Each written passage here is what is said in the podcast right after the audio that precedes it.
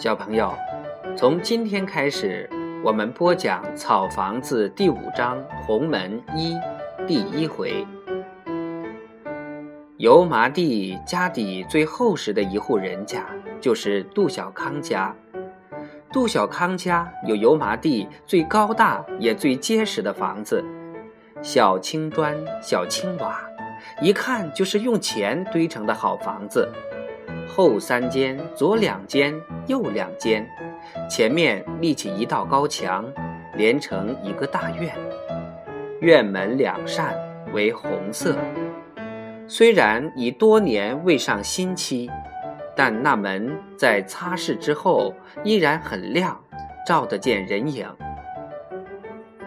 虽然众人心里都清楚，杜小康家是油麻地的首富，但杜小康家的成分却并不太糟糕，因为杜小康家没有一寸土地。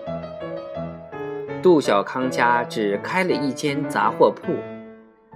那年定成分，不少人推测，说杜小康家几代人开杂货铺，一定练下了不少钱。但杜小康的父亲杜雍和主动将工作组邀进家中，你们可以挖地三尺，看我杜家是不是藏金埋银了。我们家也就是这么几间房子，实在是个空壳。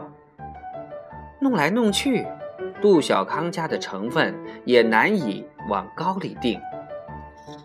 后来，杜小康家照样开杂货铺，过着油麻地人望尘莫及的日子。杜家就杜小康一个儿子。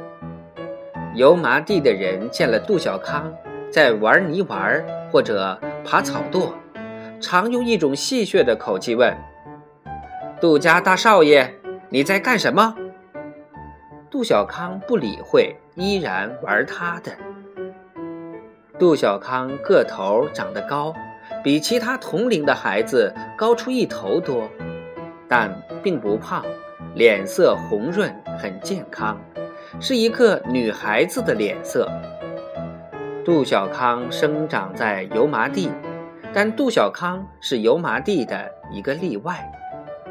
杜小康往油麻地孩子群里一站，就能很清楚地与油麻地的孩子区别开来，像一簸箕黑芝麻里的一粒富有光泽的白芝麻。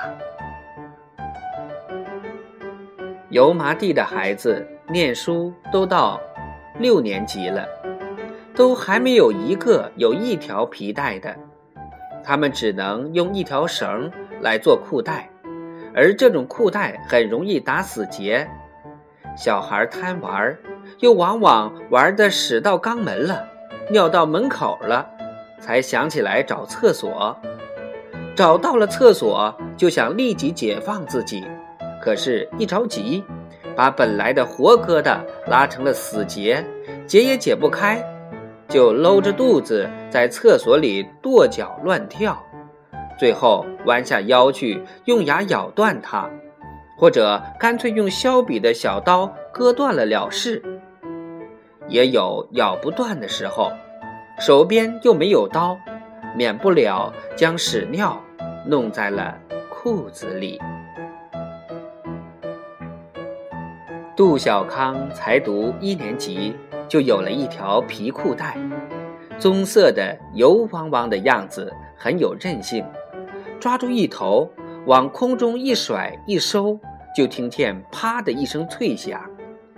下课了，孩子们你推我，我搡你的，抢占尿池。力小的不时的被力大的从台阶上挤落下来，力小的很生气，就顺手给力大的屁股上一拳，力大的就回身来看，差点把尿尿到力小的身上。一片乱哄哄的景象。每逢这时，杜小康远远地站在厕所门口，等哗哗声渐渐稀落下来，才走进厕所。他往台阶上一站，挺直了身子，左手抓住靠皮带扣的地方，肚皮稍微一收缩，用手拉住皮带头，这么潇洒的一拉，铁栓便从皮带眼里脱落下来。左手再一松，裤子就像一道幕布，漂亮的落了下来。杜小康撒尿，绝不看下面，眼睛仰视着天空的鸟或云，或者干脆就那么看空空的天空。杜小康撒尿时，总有那么几个孩子站在那儿，很羡慕的看，把他撒尿时的那副派头吃进脑子里。仿佛要努力一辈子记住。